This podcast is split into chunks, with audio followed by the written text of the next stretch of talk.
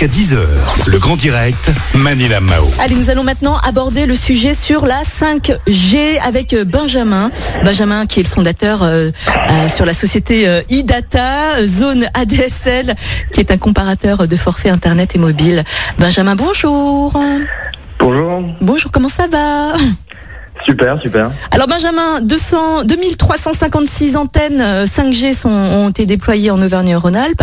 Mais avant, euh, dites-moi, c'est quoi la 5G C'est quoi exactement? On en parle souvent là en ce moment, mais qu'est-ce que c'est? Ouais, donc la, la 5G, c'est la, la nouvelle technologie, si vous voulez, qui va révolutionner un petit peu le réseau mobile et euh, qui, grosso modo, va permettre d'accéder un petit peu à des débits euh, comme la fibre. Euh, et la différence, si vous voulez, entre la 4G et la 5G, c'est la différence qu'on a euh, entre la DSL et la fibre sur le fixe. Mhm, D'accord. Alors il y a beaucoup de personnes hein, qui sont contre la 5G, à votre avis, pour quelle raison? Euh, Ben, si vous voulez, en fait, en, en général, quand il y a une, une évolution technologique comme ça, c'est euh, le, le besoin se fait pas sentir immédiatement. Euh, grosso modo, on avait un petit peu le, le même sentiment quand la 4G est arrivée. Et euh, si vous voulez, là, avec la 5G, ben, on, on a un peu le même sentiment, mais les besoins vont venir et euh, bientôt, ça va devenir indispensable. D'accord, ok. Euh, quels sont les avantages de la 5G comparée à la 4G, euh, justement, Benjamin? Ben, on va avoir beaucoup plus de débit. Donc vraiment euh, des, des différences euh, très importantes. hein. C'est euh, x5, x6. Euh, une latence inférieure, donc ça veut dire des temps de réponse qui sont beaucoup plus faibles. Ça, c'est ce qui va permettre, si vous voulez, d'utiliser de, de nouvelles technologies comme les voitures connectées, ou euh, on parle beaucoup aussi de la santé connectée. C'est des choses qui seront possibles avec la 5G qu'on pouvait pas faire avec la 4G. Euh, et aussi, si vous voulez, le- la 5G, c'est une façon de répondre aussi à la- l'augmentation euh, des besoins de la population française. C'est-à-dire que le réseau 4G, euh, grosso modo à 5 ans, euh, sera pas capable de de- de- de- d'absorber en fait toute la demande de, de la population. Mhm. Benjamin, est-ce qu'il y aura une répercussion sur notre budget avec la, la 5G Est-ce qu'il faudra aussi changer de portable Avoir euh, un portable plus performant peut-être? Oui, alors du coup, euh, la 5G, ça veut dire quoi? Ça veut dire avoir un portable qui est compatible à la 5G. Il faut changer de mobile, effectivement. Il faut être éligible à la 5G, c'est-à-dire qu'il faut avoir une antenne à côté de chez soi. Euh, donc euh, effectivement, il y a, y, a y a une question de budget. Euh, après, bon, on change de mobile tous les 4 ans en, en moyenne.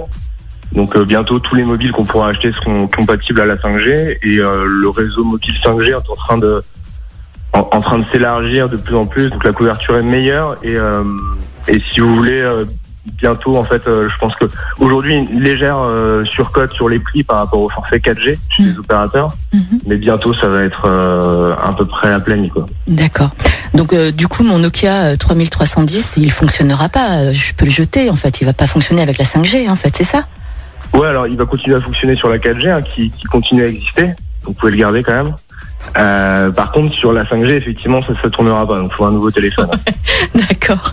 Alors, est-ce que ça va profiter à tout le monde, hein, cette histoire de 5G Les professionnels, les particuliers sont également touchés par, euh, par ça, par la 5G Euh, Ouais, tout le monde, hein, vraiment. Ouais. C'est-à-dire que si vous voulez, quand, quand vous regardez ce que vous avez chez vous euh, avec la connexion fibre versus une connexion ADSL, euh, en 2010, on s'en rendait pas compte parce que Netflix n'existait pas. Euh, bon, c'est pas l'usage peut-être le plus le plus euh, le plus intellectuel, mais euh, grosso modo, la 5G sera pareil. Qu'en 2030, on, on se demandera euh, comment on faisait sans la 5G et Mhm. on dira que c'était extrêmement lent la 4G. Quoi. Mhm. Alors, l'Allemagne, la Corée du Sud, l'Italie, la Suisse, l'Espagne ont déployé la 5G. Est-ce que la France est en retard par rapport à la mise en place de la 5G Pour quelle raison, à votre avis, Benjamin?